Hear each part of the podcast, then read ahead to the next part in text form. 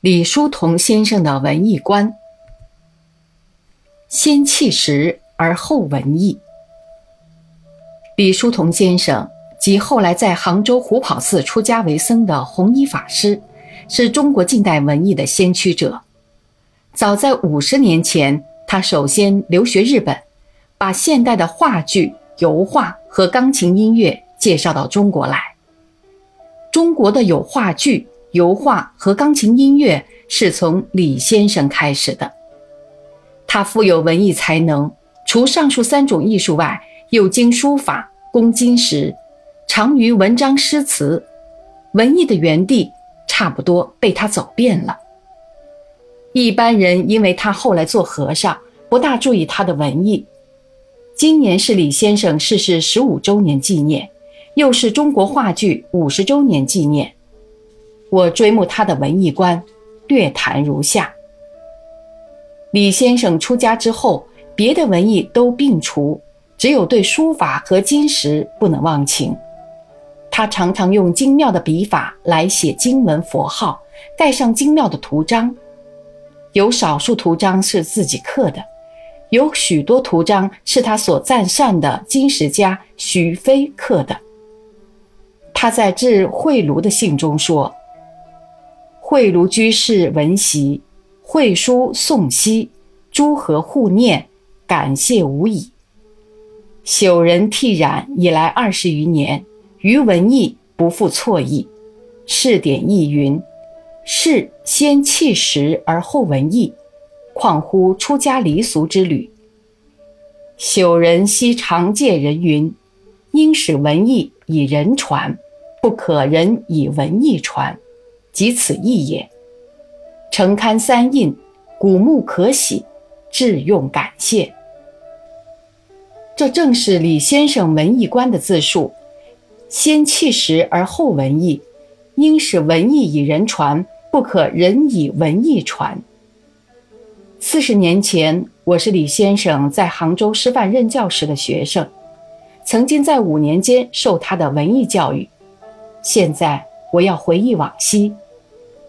李先生虽然是一个演话剧、画油画、弹钢琴、作文、吟诗、填词、写字、刻图章的人，但在杭州师范的宿舍里的案头常常放一册人谱。这书的封面上，李先生亲手写着“身体力行”四个字，每个字旁加一个红圈。我每次到他房间里去，总看见案头的一角放着这册书。当时我年幼无知，心里觉得奇怪：李先生专精西洋艺术，为什么看这些陈猫古老鼠，而且把它放在左右？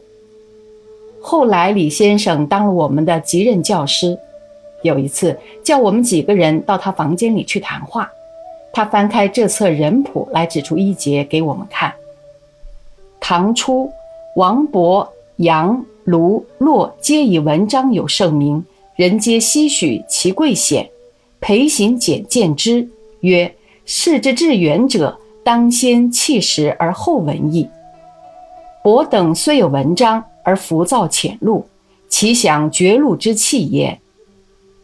他红着脸，吃着口，把先气实而后文艺的意义讲解给我们听。并且说明这里的显贵和享绝路不可呆板地解释为做官，应该解释道德高尚、人格伟大的意思。先气实而后文艺，意为现代化，大约是首重人格修养，次重文艺学习。更具体的说，要做一个好文艺家，必先做一个好人。可见李先生平日致力于演剧、绘画。音乐、文学等文艺修养，同时更致力于气实修养。他认为，一个文艺家倘没有气实，无论技术何等精通熟练，亦不足道。所以，他常借人：应使文艺以人传，不可人以文艺传。我那时正热衷于油画和钢琴技术，这一天听了他这番话，心里好比新开了一个明窗。真是胜读十年书，从此我对李先生更加崇敬了。